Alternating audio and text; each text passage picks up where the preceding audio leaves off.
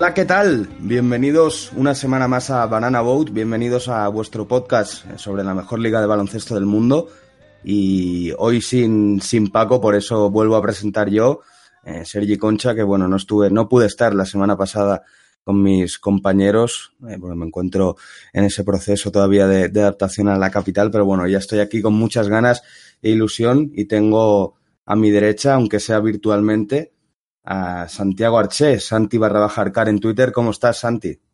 Bien, bien, encantado de estar eh, aquí eh, contigo, que hacía unas semanitas que no coincidíamos, ah, y de escuchar ¿no? esa, esa voz que llega ahora sí desde la meseta ya instalado, ah, y de comentar cositas contigo de, de, tu, el niño de tus ojos de Luca, que hoy nos va a dar para largo y tendido, la verdad. La verdad que sí, ¿no? Porque es, eh, podríamos decir, el gran nombre de la semana, aunque lo lleva siendo ya eh, más allá de desde que llegó a la NBA, pero sobre todo esta temporada no, no deja de batir, batir récords, así que habrá, habrá que hablar sobre él en una semana donde seguramente ya le tocará recibir el premio precisamente a mejor jugador de la semana en el oeste, que todavía no ha ganado nunca, eh, por cierto, pero, pero bueno, esta semana ya, ya no le pueden robar más. Ella es algo, algo evidente que parece que lo va a ganar por el récord del equipo y por sus números y, sensaciones. Pero también hay, hay bastantes temas. Eh, vamos a escuchar primero de todo, eh, Santi, si te parece, un audio de, Paco, donde también nos deja sus impresiones de la semana. Pero antes, eso sí, quiero que nos recuerdes dónde nos pueden escuchar nuestros oyentes, que es lo más importante al fin y al cabo. Eso, eso es. Es la única manera de escucharnos a nosotros. Uh, pues ya saben, como siempre les decimos, tanto en Evox eh, como en iTunes eh, nos pueden escuchar ahí bastante fácil, eh, donde agradecemos también mucho en Evox los likes y los comentarios y en iTunes sobre todo las reviews, que se ponen una vez y ya se olvidan para siempre, pero, bueno, es algo que ayuda mucho. Uh, y luego también en sitios donde no nos pueden ayudar tanto, pero sí que nos pueden encontrar en eh, Google Podcast y en eh, Radio Public. O sea que eh, cuatro opciones, pero sobre todo agradecemos dos, que, que son las que nos ayudan más. Uh, y nada, ahí están a, a vuestra disposición. Pues ya sabéis que no tenéis excusa por todos esos canales que nos podéis escuchar y os dejamos ya con ese audio de, de Paco donde nos cuenta pues lo, lo mejor y sus sensaciones de, de esta semana. Hola chicos, ¿qué tal? Esta semana no puedo estar con, con vosotros. Eh, bueno, parece que cada semana vamos rotando uno, descansando. Eso, ese plan que la NBA están llevando tan a cabo estas últimas temporadas, en esta más aún, de ir descansando las estrellas, ¿no? Rotatoriamente. Esta semana me toca a mí. Pero quería dejaros sobre la mesa antes de que empecéis a debatir todo lo que está pasando esta semana en la mejor liga de baloncesto del mundo, un poco eh, algunas cosas que me, que me están llamando la, atención de esta semana, ¿no? Para eh, que me digáis si os interesan, si no, qué opináis sobre el, el tema o los temas que, que me vienen a mí a la, a la mente a la hora de, de hablar sobre la, la NBA. El primero está muy claro, y estoy seguro de que es lo primero que se os ha venido a la cabeza a la hora de, preparar el, el, programa de hoy. Es Luka Doncic.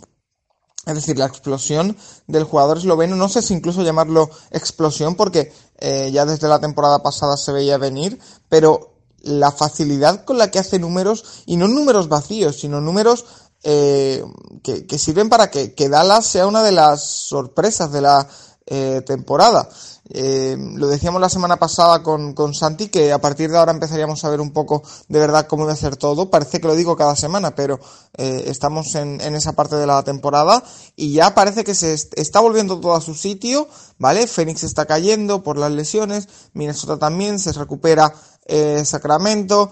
Parece que todo empieza a volver a, a sus cauces no, normales y lo que era esperable, pero el que sigue ahí arriba es Dallas. Es decir, un equipo que le puede ganar a cualquiera, como ha demostrado, por ejemplo, con, con Houston, y que su máximo exponente es Luka Doncic, un jugador que eh, no sé hasta qué punto le va a dar la gasolina, pero hay que empezar a pensar en él realmente como, como jugador, como candidato al, al, al MVP. Y ahora mismo es un jugador All-Star seguro. Y, y MVP eh, está en la terna, está en la conversación, ¿eh? Me atrevería a decir que si no es el primero, está entre los tres primeros eh, en la carrera por el premio al mejor jugador de la temporada. ¿Que le importe o no? No lo sé. Pero lo que está claro es que eh, gracias a, a Doncic Dallas está eh, saltando varios pasos en esa reconstrucción y ya son equipo legítimo candidato a, a playoff y, y, del crecimiento de Porzingis que poco a poco está también creciendo dentro del equipo creo que va a depender lo que sean capaces porque Doncic solo evidentemente no puede pero si le acompaña Porzingis podemos estar hablando de una cosa muy muy seria en el estado de, de Texas ¿eh? o sea una cosa eh, muy seria en ese estado tejano en el que Houston eh, parece un equipo que juega una cosa muy extrema pero que le sirve y que San Antonio está hundido eh, yo creo que ya es el año que de verdad eh, va a caer definitivamente el equipo de, Popovich, porque yo lo llevo diciendo un par de años que no tiene plantilla para nada y este año se está demostrando. Dallas está surgiendo como esa gran esperanza ¿no? en la conferencia eh, oeste. Otro tema más, me ha llamado mucho la atención, ya sabéis que soy muy partidario y soy bastante fan de Chicago Bulls, de, la plantilla joven de que tienen, de Zach Lavine, hay que resaltar, ¿no? Eh, la cara y la cruz que ha vivido el, el escolta ex de UCLA esta semana. Y es que no hay mejor forma de describir a Zach Lavine que lo que le ha pasado esta semana. Por una parte, un partido en el que eh, Jim Boylan, entrenador de los de Illinois, eh, le tiene, le quita y no juega durante mucho tiempo, le castiga por un montón de acciones defensivas bastante lamentables. Y al siguiente partido sale y mete 13 triples eh, en, una cascada final para remontar el partido que pocas veces se ha visto en la, en la NBA me recordó bastante, salvando las distancias, a ese partido en el que McGrady hace eh, 11 puntos en menos de minuto y poco ante San Antonio. Eh, fue bastante parecido. Zach Lavine es eso. Zach Lavine es talento, pero también es un poco de falta de motivación si no lo tienes bien conectado. Eh, me encanta como jugador, y creo que sería un desperdicio si no consigue mmm, de verdad desarrollar esas habilidades que ha demostrado que, que tiene. Tercer jugador de la historia que lo consigue y, y la verdad que un jugador que mmm, si el equipo empieza a subir hacia arriba, Chicago, que yo creo que no, porque el, el entrenador Jim Boylan eh, me da la sensación de que no tiene por la mano ese vestuario. Eh, sí, pero si Chicago empieza a crecer, la Vine lo va a hacer y va a empezar a sonar mucho más en, en esta liga. Último tema, eh, bueno, quiero destacar tirar un poquito para casa, ya que no lo vais a hacer vosotros porque probablemente no hablaréis de Minnesota Timberwolves. Quiero dejaros mi apuntito ya para terminar. Eh, vuelve a la realidad el equipo de Ryan Sanders. Eh, ha sufrido sin Andrew Wiggins, que primero se tuvo que ausentar en un partido por eh, el fallecimiento de su abuelo y finalmente fueron más partidos de la cuenta porque contrajo una gripe eh, por parte de su sobrino, cuidando precisamente a sus sobrinos mientras eh, todo el tema de su abuelo. Entonces, eh, se ha ausentado en dos partidos, ha estado en tres partidos, perdón, ha estado renqueante en otro y récord de 1-3 para Minnesota, que ya está en 8-8, no es un buen récord y empiezan a surgir las dudas. El equipo empieza a colocarse donde tenía que estar, ahora mismo es octavo, debería estar más abajo. Y, y cuidado que viene Sacramento, cuidado que viene New Orleans Pelicans, eh, tiene que reaccionar. Calvert eh, que ha jugado muchos partidos de playmaker, de point guard, porque eh, tanto Napier como Tig han tenido problemas físicos. Parece que no termina de arrancar el rookie, eh, que tenía muy buena pinta, pero que no termina de arrancar, y el equipo que tiene que empezar a reaccionar ya si de verdad quiere ser equipo de playoff. Tiene opciones, porque como digo, Portland está muy mal, aunque Carmelo haga muchos números, me parece que siguen siendo números vacíos, aunque parece que intenta adaptarse. Eh, el Golden State también se cae, New Orleans hay que verlo todavía y Sacramento está en ello. Es la mejor opción en años para meterse en playoff si pisa un poquito el acelerador ahora. Habrá que ver si son capaces. Eh, Town sigue jugando muy bien y Andrew Wiggins a ver qué tal vuelve porque todavía no ha jugado un partido al 100%. Así que nada, os dejo por aquí. Espero que disfrutéis mucho del programa, los oyentes también, eh, con Sen, eh, Senti y Sergi. Santi y Sergi, y que nos cuente un poco, eh, Sergi, qué tal le ha ido por, por Madrid, ¿no? Qué tal le está yendo en esa nueva experiencia, y, espero veros, escucharos muy pronto. Os emplazo, como digo siempre, a la semana que viene para seguir hablando sobre la mejor liga de baloncesto del mundo. Un abrazo, chicos.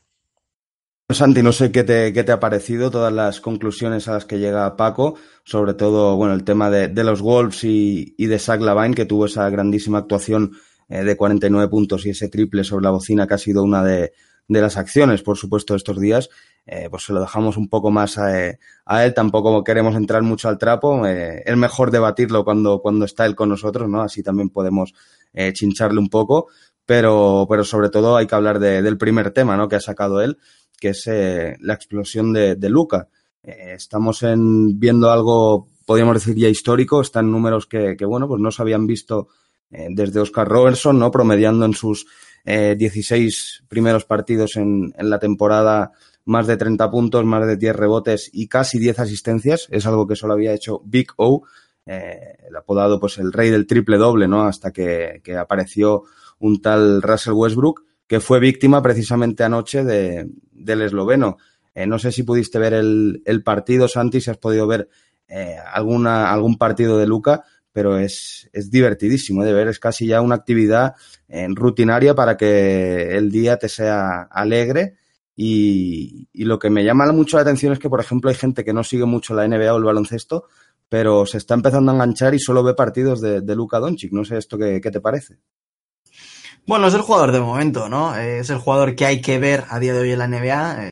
Durante muchos años ha sido LeBron, luego eh, seguramente Curry en algunas temporadas, ¿no? Por su eh, por su manera tan innovadora de jugar, porque al final es uno de los jugadores que ha revolucionado la, liga en, su historia.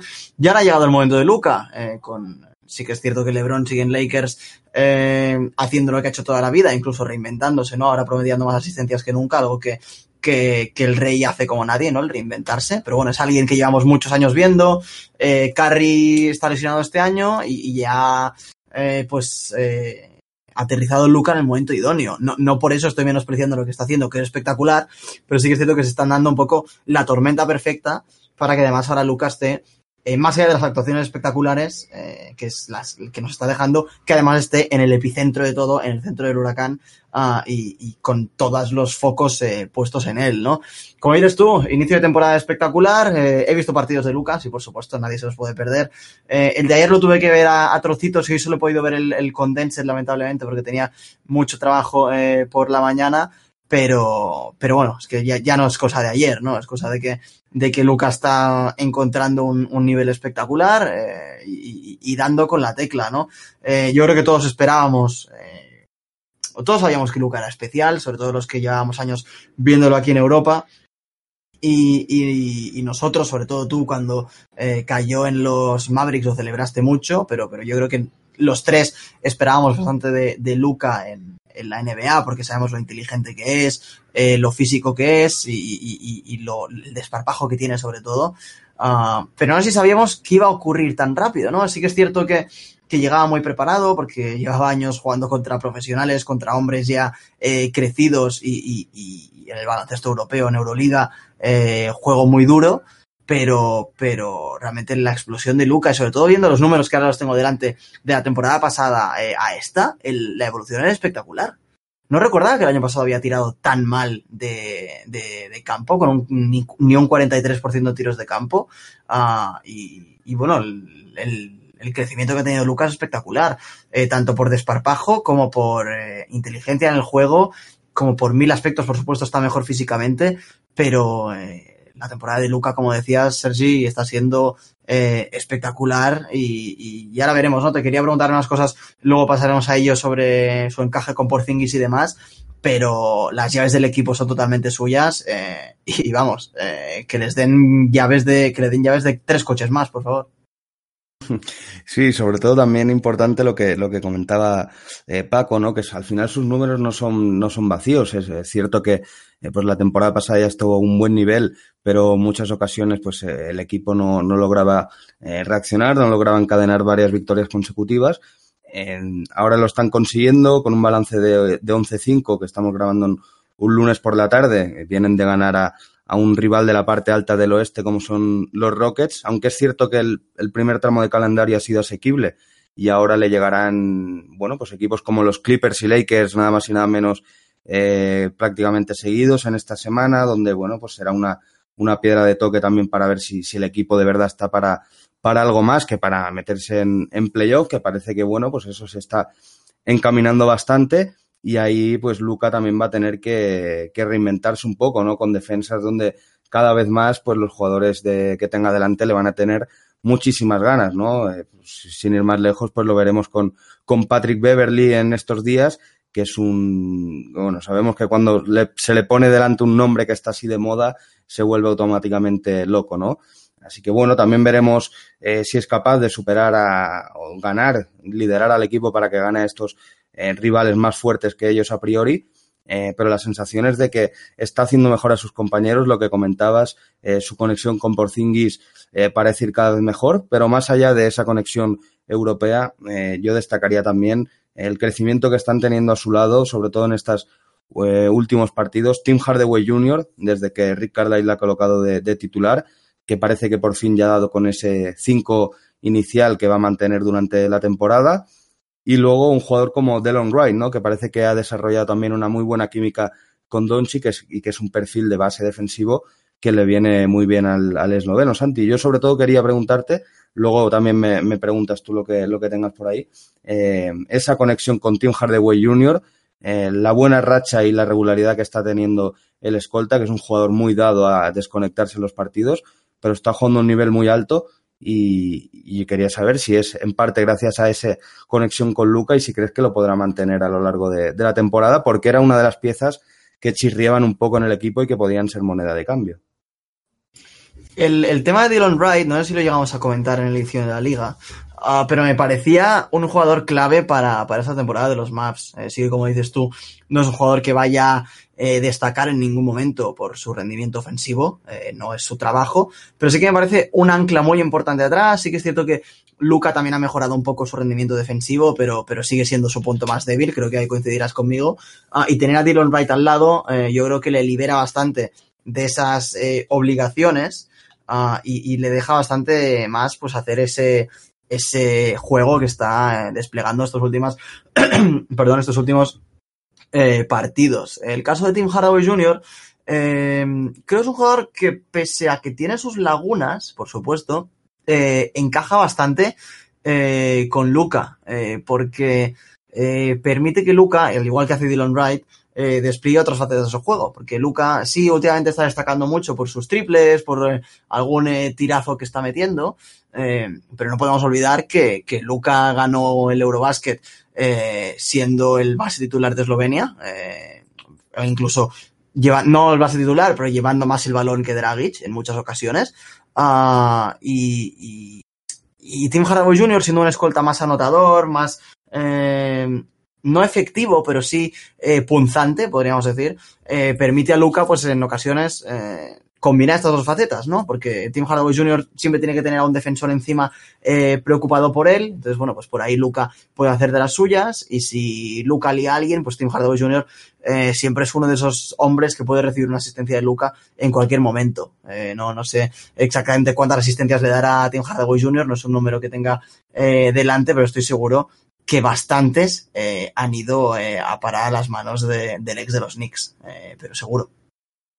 Además que está, bueno, pues desarrollando muy bien ese catch and shoot, eh, Tim Hardaway, sobre todo en las esquinas, donde, como dices, pues casi encuentra, se encuentra tirando liberado por esa, por esa atención que genera Luca desde la defensa rival, y al final, pues Hardaway lo está, lo está aprovechando bastante bien todo eso. Eh, no sé, Santi, si, si, me querías preguntar tú también alguna cosa eh, y si de verdad te crees a estos Mavericks que ahora pues están arriba en el, en el oeste, pero, pero ya te digo, ahora viene un calendario difícil, sabemos que el equipo también empezó bien la temporada pasada y luego se vino un poco abajo. Eh, ¿Crees que le falta alguna pieza? E incluso pues está el nombre de, de André Guadala, ¿no? Saliendo otra vez entre, entre rumores de traspaso que lleva al final desde verano en, en, el ojo del huracán? ¿Crees que podría ser una pieza que, que podría encajar en el equipo o, o qué otro nombre se te podría venir a la cabeza para darle un plus al equipo y que de verdad puedan ser eh, no aspirantes al anillo esta temporada, obviamente, pero sí hacer un poco de ruido en, en, en postemporada?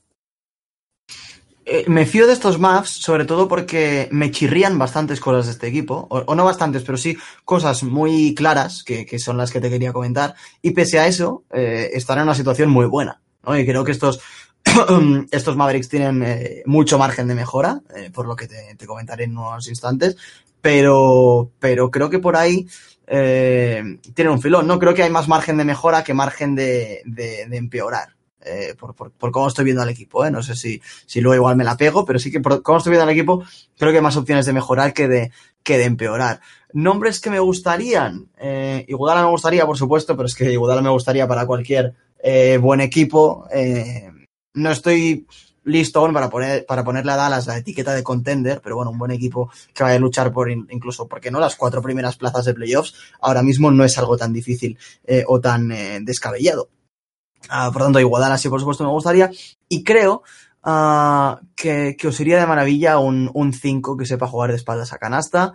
Uh, porque, porque, bueno, era uno de los temas que te quería comentar.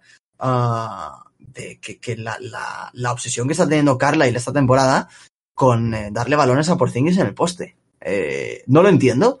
Porzingis es eh, de los jugadores que se juegan un mínimo de tres jugadas al poste por partido es el peor en puntos por posesión. Eh, tienes a Embiid liderando con 1,12, Siakam eh, segundo con 0,98 puntos por posesión. Eh, para que te hagas una idea, voy bajando. Carl Anthony Towns es el noveno con 0,9 puntos por posesión. O sea que ya ves que se mueven en este rango, ¿no? De 0,9 al punto, más o menos. De todos, Porzingis es el último con 0,61 puntos por posesión. Es realmente eh, lamentable. Eh, y, es algo que, que, no es culpa de Porzingis, bueno, sí, pero que nunca ha sido su juego. Es un 5, eh, por eso se le empezó a llamar, el unicornio, porque fue el primero de esta revolución eh, de 5 que lo han podido seguir en Bid o, o, Jokic, pero creo que, que en este aspecto que voy a comentar es el mejor, y es que es el mejor tirador de los tres. Eh, sin ningún tipo de dudas. Y es un, un, ya no estamos en esa categoría de cuatro abiertos, un cinco abierto, o, o cuatro si lo pones de cuatro, pero hay que asumir que Porzingis de espaldas a canasta no sabe jugar. Y, y, que por ahí no va a ganar partidos, porque el porcentaje de tiros de Porzingis de esta temporada está eh, siendo paupérrimo. No llega al 42% en tiros de campo alguien que juega eh, o que debería jugar o que está jugando tanto eh, en la pintura de 4 y de 5. Eh, no sé qué pasa con Porzingis, bueno, sí sé qué pasa, que ese no es eh, su estilo de juego, uh, y creo que tener a alguien que pueda hacer eso y liberar a Porzingis, y Porzingis pueda entonces sí eh, efectuar su juego, eh, me parecería algo muy, muy, muy positivo para el equipo, ¿no? Alguien que haga ese trabajo sucio que ahora le está tocando hacer a Porzingis y que en un futuro eh, pues pueda liberarse y, y, y, como digo, no hacer más su juego. No sé si crees también, Sergi, que, que si Porzingis consigue, o si Carlisle da con la tecla para que Porzingis empiece a generar un poquito más, que pueda tirar más de tres, eh, que tenga tiros un poco más eh, donde le gusta a él, de, no de media distancia, porque sabemos que son los peores tiros, pero sí un poco más liberado, no tan de, de poste. Eh, si los números de Luca eh, en general tendrían que bajar un poco. Uh, y, si, crees que va a ser posible ¿no? esa reestructuración de la plantilla para que Porzingis empiece a, al menos a ser un, jugador positivo para el equipo, porque ahora mismo, eh, y lamentablemente, no lo está siendo. Bueno, hay síntomas de, de mejora en Porzingis. Yo creo que Carlisle también está buscando eh, pues que sea un jugador más completo y por eso pues está buscando bastantes acciones eh, al poste, que es verdad que está siendo un, desastre ahí, ¿no? Yo le veo eh, intentándolo mucho, pero a la que no le entran los tres, cuatro primeros tiros eh, cerca del aro, luego ya siempre se va eh, para fuera de la zona, para buscar el triple y ahí sí que mejora muchísimo, ¿no? Cuanto más el rango de tiro tiene, más efectivos por Zingis. El pick and pop con, con Luca de momento está funcionando bastante bien. Eh, habría que ver también las, el número de asistencias que recibe eh, por Zingis de, de Luca, pero es una conexión que están desarrollando muy bien eh, los maps. Eh, le hace coincidir bastante tiempo en pista eh, Carlisle, pese a que por Zingis siempre es el que descansa primero y luego ya en, en el segundo, cuarto y tercero pues coinciden un poco menos, sobre todo en el segundo pero luego ya en el, en el primer y último cuarto están siempre los dos en pista y cada día creo que se entienden un poquito mejor. Eh, es verdad que le falta esa figura porque Maxi Cleaver, que podía ser otro que podría desarrollar un, un, lanzamiento o un juego de espaldas al aro, tampoco lo está haciendo, pero es que tampoco lo está buscando porque al final eh, Cleaver está eh, tirando prácticamente desde las esquinas también, al estilo Tim Hardaway Jr., pero eh, con cinco jugadores abiertos, pues el pivot también eh, sale a tirar en estos Mavericks está lanzando con buenos porcentajes, pero, pero el tiro de media distancia apenas lo, lo practica, ¿no? Y, y, es otro de los que está eh, mejorando mucho su rango de tiro gracias a, a Luca, pero es verdad que, que, faltan puntos ahí dentro, porque al final eh, White Powell, que es el, el otro. Y es eso, eh, no, no, solo para, para sacarte los números, para que te hagas una idea del agujero que está haciendo eh, Porzingis de distancia de 3 a 10 pies de, de, canasta, que es donde normalmente se, juega, se suele pues, postear y jugar al poste. En sus anteriores temporadas había promediado 36% en tiros de campo, 34, 38 y en esta 24. O sea, que no está funcionando para nada y, y como dices, ¿no? Que no es un juego que domine Cleaver tampoco. Entonces, eh, yo creo que es una figura que Carlyle, eh, o con la que Carlyle siempre ha jugado, porque eh, Dirk era pues un maestro jugando allí, y, y, ahora parece que necesita a alguien, ¿no? Y la figura de Porzingis se ha abrazado a ella como mi, mi parche de Dirk, y, y, no es eso. Entonces, eh, como te digo, ¿no? una figura así creo que, que os daría sinceramente la vida y os pondría, no sé si uno o dos escalones por delante de lo que, de lo que estáis Seguramente ya. el único que se me viene a la cabeza en plantilla para poder eh, tener un juego de espaldas decentes, Marjanovic, ¿no? Que cuando ha salido, eh, pues al final su función es esa, ¿no? Eh, coger el rebote ofensivo o, postear, eh, si hay un mismatch, pues aprovecharlo y darle balones ahí dentro y ahí, bueno, pues sabemos que tú también lo sabes, ¿no? Que lo has disfrutado en, los Sixers. Eh, ahí sabemos que sí que hace bastante daño el serbio, pero la verdad que está contando muy poco con él, Carly, es algo que, que a mí personalmente me extraña bastante. Ya sabíamos que era un jugador que es muy útil contra ciertos equipos, ¿no? Que juegan con un 5 clásico y hay cada vez menos equipos con eso, pero aún así creo que puede eh, ayudar bastante al equipo, sobre todo en esto que estamos comentando, ¿no? Así que bueno, quizá por ahí tenga una vía de escape eh, momentánea o a corto plazo eh, Carlisle para, para mejorar eso, o, sí buscaré algún traspaso mmm, que veremos, ¿no? Porque al final el único nombre ahora mismo que sobra, podríamos decir, en la plantilla es eh, Courtney Lee, porque ya te digo que con un Hardaway a este nivel de los últimos partidos se me hace raro que, que, lo traspasen y más cuando el entrenador lo, lo está lavando tras cada partido y, y, el resto de la plantilla ahora mismo parece intocable a no ser que sea una oferta muy, muy importante, ¿no? Así que, bueno, se puede sacar algo por Courtney y una segunda ronda un jugador de ese perfil, eh, veremos, veremos si pueden hacerlo o, o, apostar por un, por un tipo Iguodala que también eh, pues ayudaría muchísimo al equipo. Sé que es una locura, pero eh, son dos hombres que acaban contrato, pues es una locura porque están cobrando mucho. Uh, pero sabiendo lo mal de la cabeza que está Ujiri, eh, un Gasol o Ibaka eh, a lo tonto a media temporada, mmm, no me parece tan, tan, tan descabellado que acaben saliendo al mercado. Sí que es cierto que vosotros o los Mavericks eh, de piezas van bastante cortos para, para cuadrar con salarios tan grandes, porque Mark son 25 y medio e Ibaka son 23 y medio, pero bueno, eh, con, con Siakam teniendo las llaves del equipo ahora, eh, Gasol y Ibaka acabando contrato este año y, y, los Raptors se querrán mover sí o sí, eh, no sé si ves ahí alguna opción, pero bueno, son dos nombres que no son los Mavericks, pero que bastantes equipos tendrían que tener en el radar. Y creo que lo comentábamos en un programa a principio de temporada, que, son dos nombres que podrían acabar la temporada fuera dependiendo de cómo fueran los Raptors, ¿no?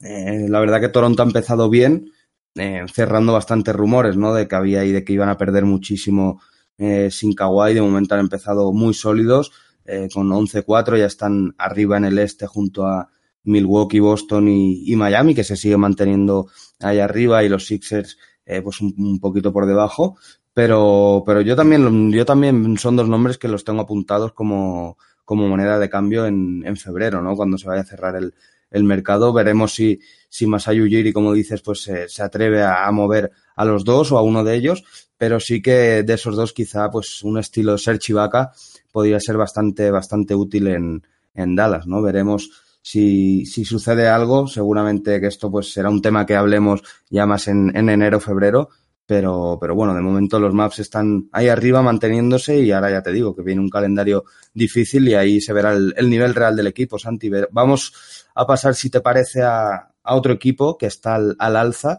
como son los, los, Brooklyn los Brooklyn Nets, y sé que te gusta mucho hablar de este equipo porque coincide que, esta racha de victorias llega sin, sin Kyrie Irving, ¿no? Que, está teniendo problemas físicos eh, otra vez, ha perdido algunos partidos y, hay unos datos bastante interesantes, ¿no? Que ha pasado eh, nuestro compañero Sergio Raminal en, en NBA Spain. Eh, mejor equipo defensivo de la liga, sin Kyrie Irving, un 97,6 en rating defensivo. tercera mejor defensa en el pick and roll. 3,9 pérdidas rivales generadas, eh, respecto a los partidos que han jugado con, con Irving en el inicio de temporada. Y, una racha, ya te digo, importante de victorias que ya les tiene séptimos en el este cuando habían empezado con muchas derrotas eh, y muchas dudas, sobre todo, ¿no? Con un Kairi que estaba en buenos números, pero en este caso sí, números eh, vacíos, Santi. Sí, y, mira, por la mañana cuando he visto que habían vuelto a ganar sin él, que es algo que estoy mirando bastante, porque ya sabéis que, que mi guerra personal con Kairi no, no va a terminar jamás, Em, pues, eh, me hace gracia, ¿no? Que ganen sin él porque eh, se demuestra el, cero a la izquierda que es Kairi como, líder de un equipo, incluso lo, negativo que puede llegar a ser.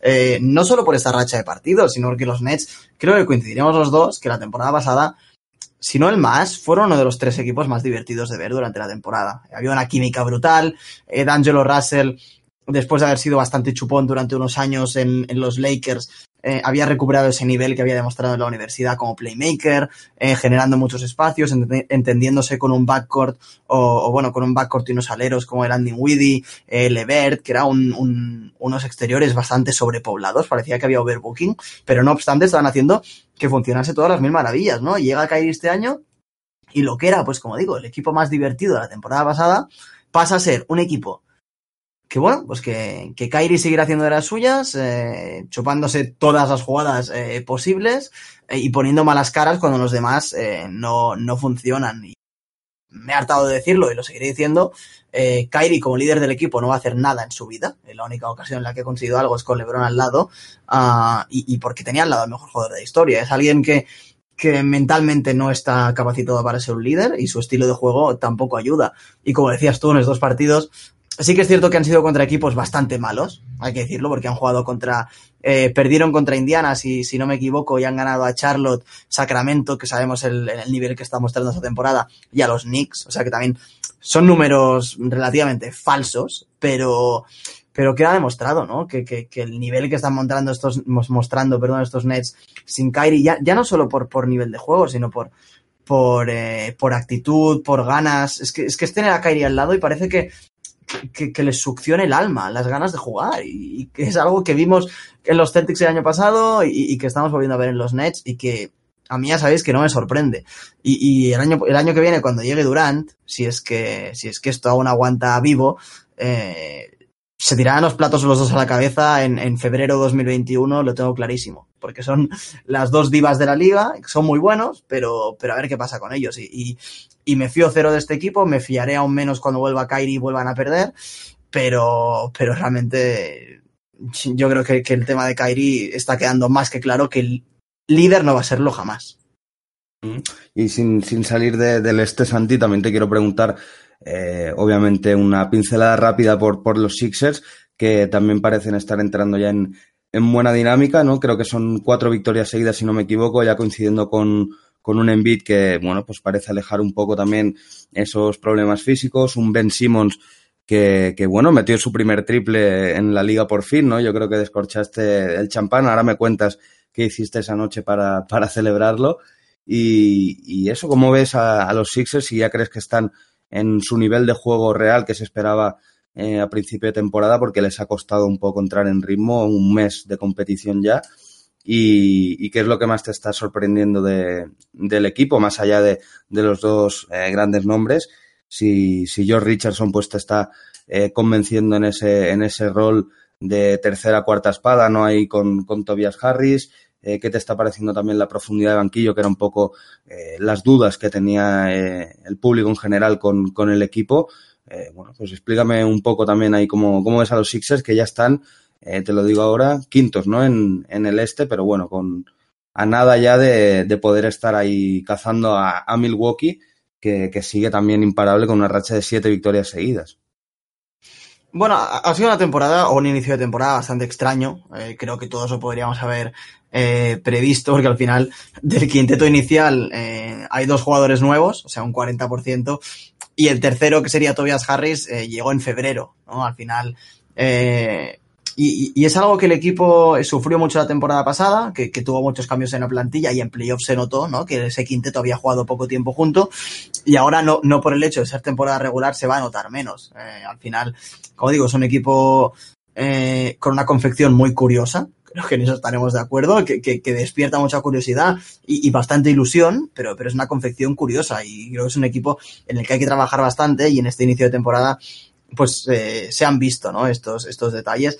Sí creo que es un equipo eh, que está muy construido de cara a playoffs, porque eh, tienen el potencial de ser el mejor equipo defensivo de la liga y, e incluso uno de los mejores equipos defensivos de la historia, ¿por qué no? Eh, el potencial está ahí. Otra cosa es que lo estén demostrando o no. Eh, se les nota que cuando quieren y aprietan, eh, secan al rival. Eh, lo hicieron en el primer partido con Boston, lo hicieron en el último partido contra Miami y lo han hecho en bastantes tramos del partido de 10 minutos, los últimos 15 minutos, ¿no? Cuarto y medio, presionando al rival y haciéndolo. Pero hay dos partidos en los que se relajan y parece que, bueno, que, que, como tienen este nivel defensivo, pues ya lo arreglaremos al final y remontaremos. Entonces, tienen esta fragilidad un poco mental en algunos momentos, eh, porque, bueno, a la que un día tardas en enchufarte defensivamente, los tiros en ataque no entran, eh, bueno, se hace todo más complicado y ahí llegaron esas cinco derrotas que fueron bastante eh, lamentables, la verdad. Eh, los que no los escuchasen en Campana Sixers, eh, que ahí es donde hablamos largo y tendido de, de Filadelfia, saben el, el, mal humor que llevábamos, francamente. Pero, pero bueno, sí, la reacción de esta pasada semana ha sido maravillosa, ganando eh, holgadamente a los Cavs, ganando con una remontada y ese gran triple de Ben Simmons que comentas, eh, Sergi, ese, primer triple de Simmons y, una remontada además liderada por él.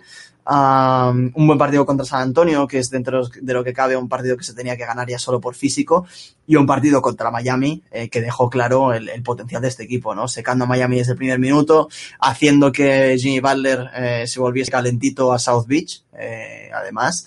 Uh, y, y, bueno, pues se nota ¿no? que cuando ese equipo está motivado, eh, bajan el culo, se ponen fuertes y, y, aquí no anota francamente ni Dios. O sea, que, que, que, realmente el potencial está ahí. Sobre las sorpresas que me decías, eh, mmm, Joe Richardson no es una sorpresa, pero me está, me está gustando mucho. Eh, Tobias Harris ha tenido una muy mala racha en el triple, pero ha reaccionado. Eh, en vida ha empezado a muy mal nivel, pero creo que, es, que está planeado, ¿no? Que, que su forma física vaya eh, increciendo durante la temporada. Yo lo he visto a un 60-70%, sus últimos partidos un poco mejor. Eh, Horford ya sabemos lo que es. Y, y, y Simmons, más allá del triple, lo que, lo que yo le pido a Simmons, me da igual que tiro, ¿no? Es agresividad. Y cuando juega agresivo, no hay quien lo pare, eh, sinceramente. Y así como única sorpresa gorda, eh, lloró Korkmaz. Eh, más allá de que está tirando mejor de triple que nunca, eh, después de ese buzzer beater contra Portland, que parece que le ha dado eh, confianza para parar un, un tren, eh, está defendiendo mejor que nunca, como digo, tirando mejor que nunca y sobre todo no siendo un agujero atrás. O sea, que, que, que que llegó a pedir un traspaso, el equipo no, no le renovó eh, y, y, luego lo, lo, entre comillas, ficharon en agencia libre porque ya no era jugador de Filadelfia. Todo una situación muy extraña, pero al final está encajando y siendo un jugador súper importante, importante para, para el equipo pues eh, hay esa aportación del talento turco también para, para los Sixers. Eh, Santi, vamos a hablar de otro equipo que también tengo muchas ganas de, de ello, como son eh, los Clippers. También me habías comentado antes de que era uno de, los equipos que también tenías ganas de hablar y obviamente pues hay que hablar de esa conexión ya Paul George que Kawhi Leonard, ¿no? Que por fin los hemos podido ver juntos y desde que ha vuelto Paul George la verdad es que no han, no han perdido ningún partido.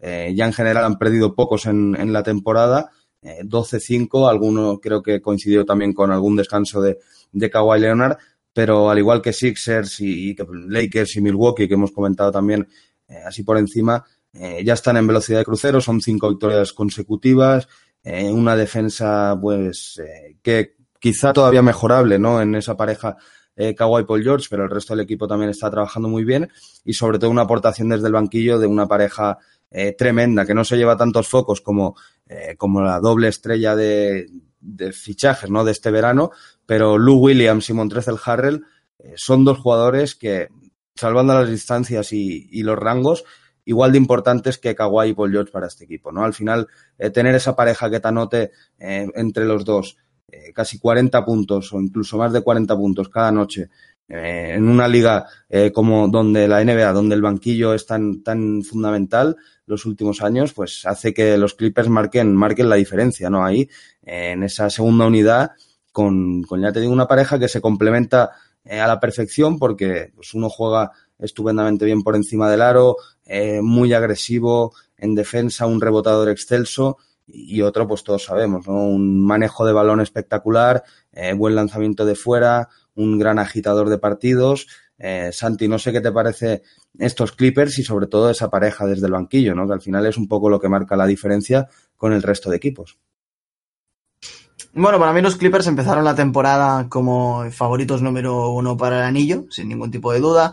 Eh, confío mucho en, este equipo y, como dices, no tenía muchas ganas de ver ya por fin eh, a Paul George y a, Kawhi Leonard juntos. ¿no? Creo que solo han jugado tres partidos juntos aún. por supuesto, la máquina tiene que engrasarse defensivamente, aún tienen que trabajar cosas ellos dos juntos, pero el potencial que tiene este equipo defensivo es, eh, es una burrada. Eh, se hablaba antes del potencial que tiene Filadelfia, los que tienen estos, ya no cinco, sino seis, contando a Montres Harrell desde el banquillo, eh, me parece mm, espectacular y ahí van, va a ser el lado de la pista donde ganen muchos partidos, donde, bueno, pues sequen a los rivales, porque tienen esa, esa capacidad y, y, cuando juegas contra alguien que cada jugada te, mete la mano para cortar un pase como hace Kawhi, eh, te presiona eh, como te presiona Beverly, eh, te pone el cuerpo duro para que no le postees como Montres Harrell, Paul George también dando por saco por ahí. Al final, eso te desquicia ah, y, creo que estos Clippers, pues como digo, tienen un potencial para ser un equipo espectacular. También la aportación de banquillo que comentabas, tanto de Montres Harrell como de Luke Williams, que son eh, dos eh, disruptores por naturaleza, eh, de esos que los ves entrar desde el banquillo y, ya pones mala cara, como aquel, aquel vídeo tan, tan clásico de, de, Lebron cuando veía a Kawhi que entraba en las finales, ¿no? Que, ya echas la, vista al cielo diciendo para que me va a caer encima.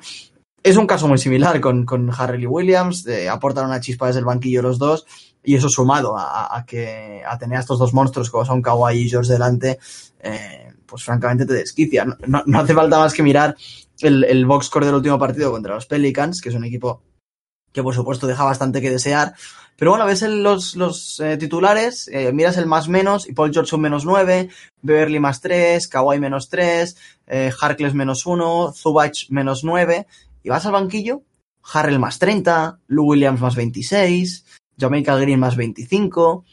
Una locura. Y, son jugadores que son, están muy capacitados para ser titulares en otros equipos, pero ¿qué pasa? Que se encuentran contra eh, la rotación de banquillo del equipo rival y los machacan. Entonces, eh, eh, estos Clippers cuando se pongan a, velocidad de crucero, como, como, tienen que hacer los Sixers también, para mí son dos de los equipos más con más potencial. Para mí son los dos equipos con más potencial a día de hoy en la liga para, para hacerlo bien esta temporada y al final ahí Doc Rivers pues tiene muchísimas opciones y lo está sabiendo gestionar muy bien porque eh, los citados Lou Williams y Montrezl Harrell son eh, segundo y tercer jugador que más minutos eh, juegan en, los Clippers. El que más es Kawhi Leonard, pero apenas con 32,2 minutos, que tampoco es una barbaridad. Está gestionando, ya digo, muy bien esa rotación Doc Rivers y eso Santi al final a la larga se agradece, ¿no? Porque al final vemos otros equipos como los Celtics o como LeBron, este año quizá no tanto, pero otros años ha llegado también más fundido por, por tener muchos minutos, eh, ante Tocumpo. Al final son jugadores que están eh, jugando muchísimo en estos primeros meses, que luego pues llegan un poco más tocados físicamente a playoff, pero los Clippers de momento, pues ya te digo, Kawhi 32,2 y Paul George, que acaba de empezar a jugar apenas seis partidos, 29 minutos de media. Y luego entre medio, pues jugadores eh, como, aparte de Williams y Harrell, pues Beverly, Landry Shamet, que ahora eh, pues lleva unos partidos también eh, con problemas físicos, eh, Maurice Halkles, eh, Jamaica Green, al final esa rotación de ocho jugadores que están por encima de 20 minutos, unido a Zubac, ¿no? que es el, el pívot titular, aunque es el que menos juega, pues hace que, que, Doc Rivers tenga un abanico de posibilidades tremendo y que el equipo pueda llegar sobre todo muy fresco ¿no? a, a los meses finales de competición donde de verdad va a ser importante para primero posicionarse bien en un oeste, que ya la tendencia es que va a estar al menos entre los tres primeros, y luego para sobrevivir en unos playoffs eh, que bueno, pues seguramente tendrán que lidiar en unas primeras rondas ya muy duras y, quién sabe si verse las caras incluso contra sus vecinos de los Lakers, ¿no? Así que al final esa gestión de minutos, Santi, no sé si lo ves eh, como un poco también, eh, más allá del, de la aportación del banquillo que hemos comentado, la clave para que estos Clippers sean de verdad los favoritos. Sí, por supuesto, la gestión de minutos y de partidos de estos Clippers eh, es vital para ellos. Eh, y creo que lo tienen claro. Kawhi Leonard, eh, podemos hablar de si en San Antonio mintió o no mintió, da igual, pero creo que sí que, más allá de que lo exagerase o no, hay un problema real detrás. Kawhi Leonard, y, y, lo han comentado periodistas como, ¿quién fue que lo escuché el otro día? creo que era Kevin O'Connor, que decía que, bueno, que él había visto a Kawhi hace unos años y, y, y, ya incluso caminando un día normal parecía que cojeaba un poco, ¿no? Y, y creo que sí que tiene algo ahí eh, que lo va a tener toda la vida y que hay que saberlo gestionar. Entonces, eh, la, la, lección que se aprendió, sobre todo de la temporada pasada en Toronto, es que si a Kawhi lo gestionas bien y te llega bien a playoffs, es eh, el mejor o el segundo mejor jugador de la liga. Y, y, en ese aspecto no hay discusión. Si a eso le sumas a un Paul George, que la temporada pasada eh, pues se tuvo que exprimir en Oklahoma y, tuvo eh, sí que tuvo una temporada espectacular, pero al final terminó como terminó eh, después de la lesión del, del hombro. Eh, por supuesto, los porcentajes bajaron, ya no fue el mismo, se le veía incómodo en pista. Um, y saben que, por supuesto, se ha perdido partidos en este inicio de temporada, pero al que también hay que cuidar, ¿no? Porque es un jugador que sí que han sido lesiones diferentes y algunas de mala suerte, por supuesto, cuando se rompió la pierna no tiene nada que ver, pero bueno, son cosas que te, que te van pesando, ¿no? Y te van haciendo eh, magulladuras tanto físicas como psicológicas, eh, que hay que gestionarlo bien. Y, el hecho de que, pues como decías, que, que Kawhi juegue 32 minutos por partido, Lou Williams desde el banco tres Harrell 30 desde el banquillo que el segundo y tercero, como decías tú, Sergi, que, que juegan más minutos, sean jugadores de banquillo y te den esta libertad y sean tan, pues eh, te está dando la vida y la gestión de dos ríos espectacular. Solo por dar un último apunte de, de, de Lou Williams, que ya hemos hablado bastante de él, pero está siendo su segunda mejor temporada en cuanto a anotación. que para ser alguien como Lou Williams, que lleva eh, 12 años en la liga, eh, creo que es algo mmm, espectacular. Y sí que es cierto que es un jugados, que también es algo que hay que comentar el, cómo está Lou Williams físicamente para aguantar esto tanto. Uh, pero el papel de Lou Williams, otro año más, clave para, para la franquicia de Los Ángeles.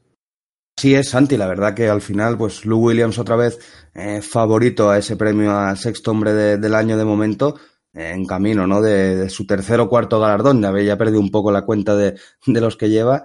Y, y, antes de comentar el, el último tema, eh, vamos a hacer una pequeña pausa porque es un tema importante que avecina cambios futuros en, en la NBA y, bueno, seguramente entraremos en más detalle en próximas semanas donde vayan saliendo más cosas, pero bueno, hay que dejar también eh, las primeras pinceladas sobre ello, así que hacemos una pequeña pausa y, y os comentamos todo lo que se puede venir en, en la NBA en unos años.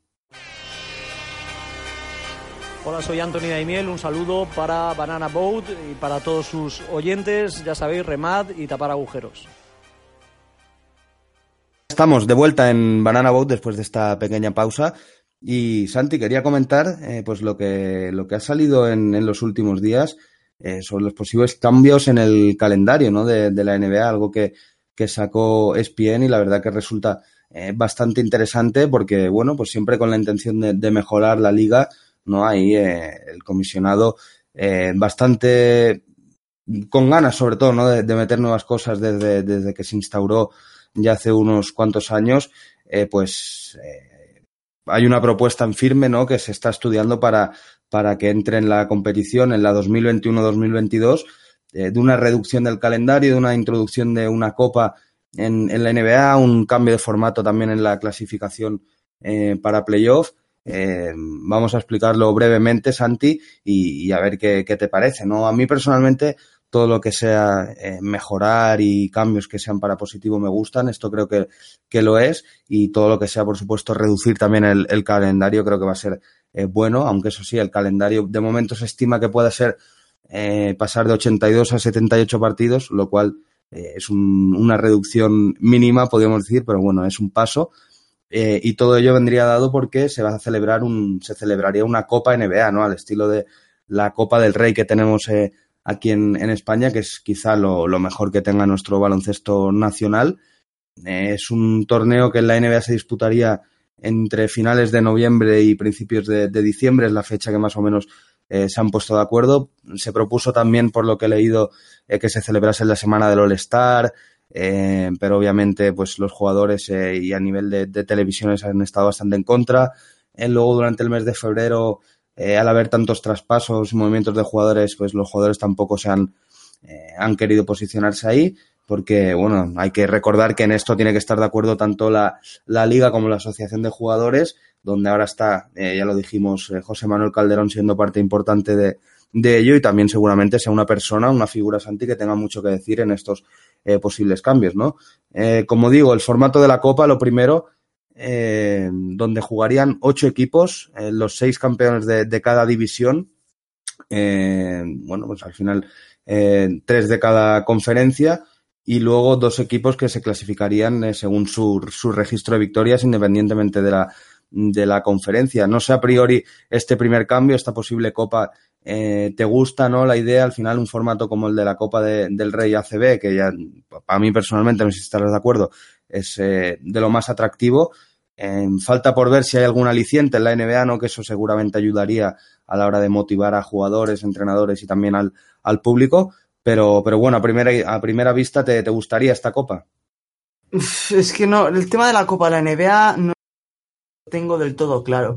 Sí que es cierto que me parece una, una iniciativa interesante, eh, por supuesto, porque, como dices tú, no todo lo que sea, eh, pues intentar mejorar y, aportar cosas eh, me parece curioso, pero, pero hay que verlo, ¿no? Hasta, hasta qué punto se puede no realizar, pero hasta qué punto se puede llegar a valorar una copa que aparece ahora después de eh, más de 60 años de historia de la liga, eh, en un país donde todos los deportes grandes tienen solo un trofeo, en el que se valora solo ese trofeo.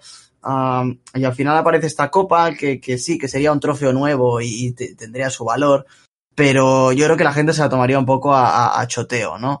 Eh, un poco a cachondeo, un poco de, bueno, pues enviamos a, a los suplentes, a casi un equipo casi G-League para que la juegue. Entonces, eh, bueno, si se consigue darle a esta copa una importancia, un, eh, un caché, eh, que, que, haga que, pues, que los equipos vayan con ilusión, que vayan plantillas eh, confeccionadas pues, para luchar por ello bienvenido sea, pero a día de hoy me despierta bastantes dudas que la liga vaya a ser capaz pues de motivar a, a, las franquicias para luchar realmente eh, por una por una copa que aparece ahora de la nada, ¿no? No sé si, si tienes las mismas dudas que yo o, o, o no lo sé, pero me, me, eso, ¿no? Dudo un poco en, ese aspecto sobre todo al final es eso, creo que están buscando la manera de que eh, tenga algún incentivo esta copa, ¿no? Porque al final sí que es verdad que sería un, más un torneo de, pachanga que otra cosa, pero si luego, por ejemplo, te sirve para poder clasificarte para playoff o tener algún tipo de ventaja de campo, eh, alguna cosa así, yo creo que sí podría ser eh, interesante. Y, luego, precisamente hilando con eso, sí que hay cambios en, el acceso a playoff, que esto creo que Santi es más interesante, porque se clasificarían los seis primeros de cada conferencia, hay que recordar eh, que ahora se clasifican los ocho primeros, y luego los otros dos equipos clasificados saldrían de un mini torneo donde el, del séptimo al décimo tendrían posibilidades de meterse, ¿no? Ahí en playoff, eh, por ejemplo, el séptimo clasificado jugaría contra el octavo, el que ganase esa eliminatoria ya estaría dentro de playoff y el que pierda tendría otra posibilidad jugando contra el ganador del partido entre el noveno contra el décimo. Santi, yo creo que esto sí que es un, formato eh, que daría mucha, eh, bueno, revitalizaría un poco el final de temporada regular, ¿no? Con esos equipos que están peleando por playoff y, y, daría también opciones incluso al décimo clasificado de poder acceder a postemporada, ¿no? Si supera un par de rondas. Así que yo creo que ahí sí que se ganaría, sobre todo en competitividad. Sí, eso es un cambio que, que yo creo que ya eh, motivaría un poquito más a los equipos, que tendría un eh, resultado más eh, directo en pues en, en, esa competitividad que llevamos tantos años buscando en playoffs, que, que, y que bueno, pues que pondría fin a, no totalmente, pero sí bastante a esta discusión de, de si las conferencias deben abolirse, si no. Eh, creo que bien las conferencias son muy útiles para, para temas de calendario y, y en playoffs, pues, eh, y, y, temas de viajes, por supuesto.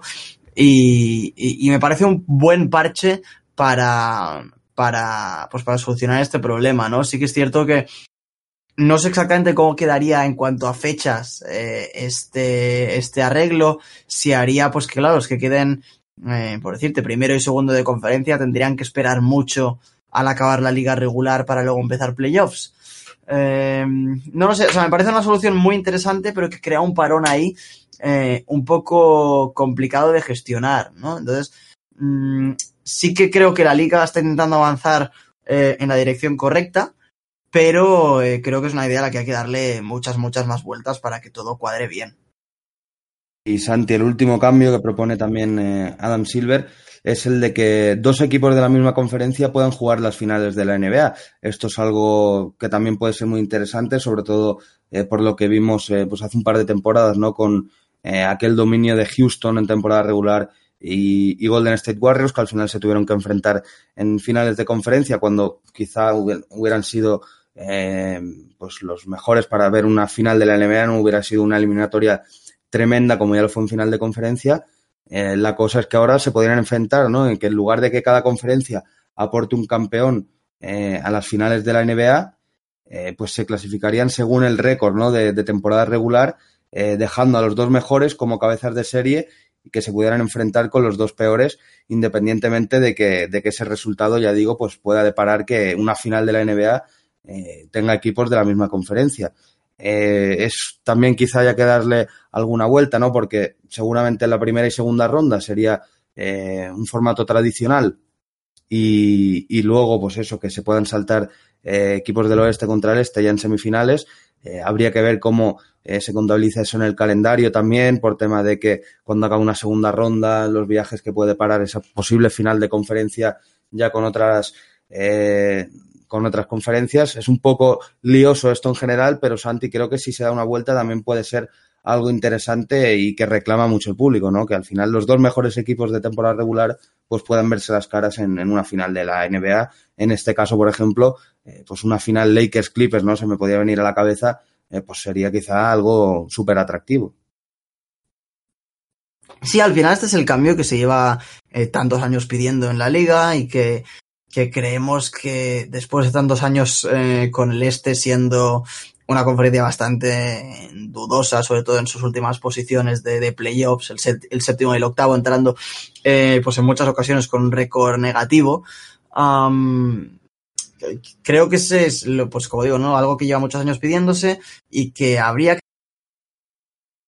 que trabajar los 16 mejores, como dices tú, Sergi, eh, habría enfrentamientos muy pronto entre equipos de, de, diferentes conferencias en las que, bueno, pues los viajes serían mucho más largos eh, y, y, habría que saber gestionarlo, ¿no? Mm, yo lo de hacer la primera ronda mm, tradicionalmente entre equipos de conferencia no creo que vaya a ser posible.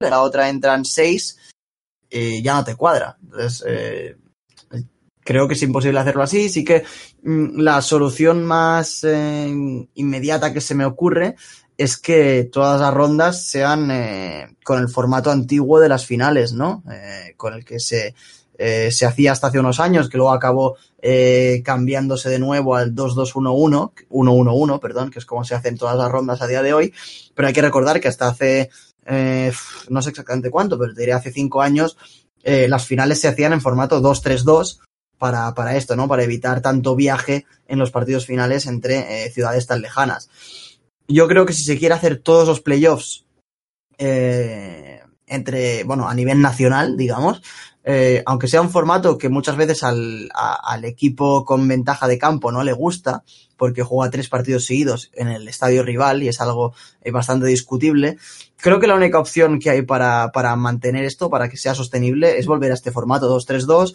evitar tanto viaje Y, y, pues eso, recortar, parti recortar eh, no partidos, sino días, perdón, eh, de todas las maneras posibles, ¿no? Porque al final si tienes que viajar eh, pues de Los Ángeles a, eh, por decirte, Filadelfia, que es bastante la, la esquina contraria, eh, se hace bastante complicado hacer un 2-2-1-1-1, ¿no? Con viajes tan seguidos.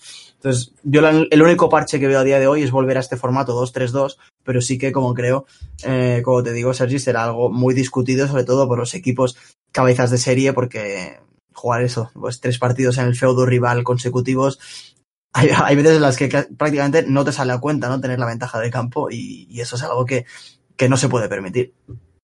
Bueno, veremos, veremos cómo evolucionan estos cambios. Seguro que de esta base pues irán saliendo eh, nuevas propuestas, pero bueno, al menos ya tenemos una idea de lo que puede ser la NBA, eh, ya decimos, a partir de 2021-2022, aunque seguramente y, y, evidentemente faltan por pulir detalles, pero yo estoy convencido de que con Adam Silver, que ya lleva tiempo barajando, barajando cambios así importantes, eh, vamos a ver pronto una NBA eh, algo diferente. No sé si todos los cambios son, realmente posibles, pero sí que se van a introducir algunos eh, y yo creo que al final es lo mejor para también eh, darle un poco de, vida a, la NBA, que está, eso sí, gozando de muy buena salud, sobre todo en Europa, con productos como, como, bueno, pues lo que comentamos al principio, Luka Doncic, eh, Antetokounmpo, eh, los Jokic, al final creo que en Europa está habiendo un crecimiento exponencial de la NBA, pero también para el público americano, pues quizá esos formatos eh, les vengan eh, mejor. No sé si te queda algo en el tintero, Santi,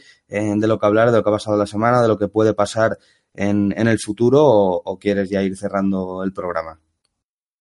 Eh, no, poca cosa más. tal vez destacar por esa mala racha en la que han entrado los San Antonio Spurs, que, que bueno, pues que corren el peligro de eh, esta temporada ya sí acabar tal vez con un récord negativo, o al menos se les pone muy difícil esas eh, 50 victorias. Uh, y, bueno, pues hace eh, poco he visto un tweet que ahora seguro que no lo puedo encontrar, pero San Antonio lleva la friolera de 22 eh, temporadas siendo el, bueno, pues un equipo con récord positivo eh, y el segundo equipo que lleva más temporadas es Oklahoma. Eh, ahora no recuerdo el número porque no encuentro el tweet, pero creo que eran 10 temporadas. Uh, y, y, luego eran los, los Clippers.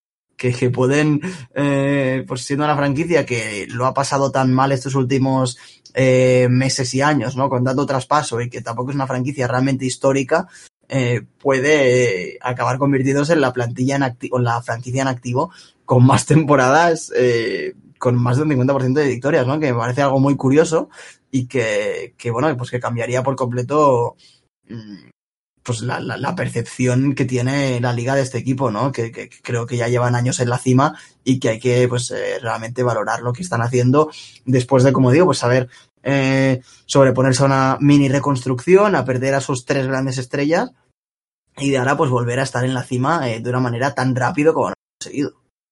Pues seguramente, seguramente eh, sea el año, ¿no? Que tengamos que despedirnos de, de los Spurs que, que conocemos. No hay que darles por muertos, sobre todo hasta que las matemáticas no digan lo contrario, pero bueno, todo pinta a ellos, Santi. Y nada, un placer. Nos despedimos y deseando que la semana que viene podamos estar eh, por fin los tres reunidos. Eh, hemos echado de menos hoy a Paco, pero, pero bueno, eh, ya digo, le emplazamos a todos a que nos escuchéis en la semana que viene, una NBA que no descansa, sobre todo estar atentos a lo que puede ser otra semana de escándalo de, del chaval esloveno y, y os esperamos aquí a todos. Hasta la vista. Adiós.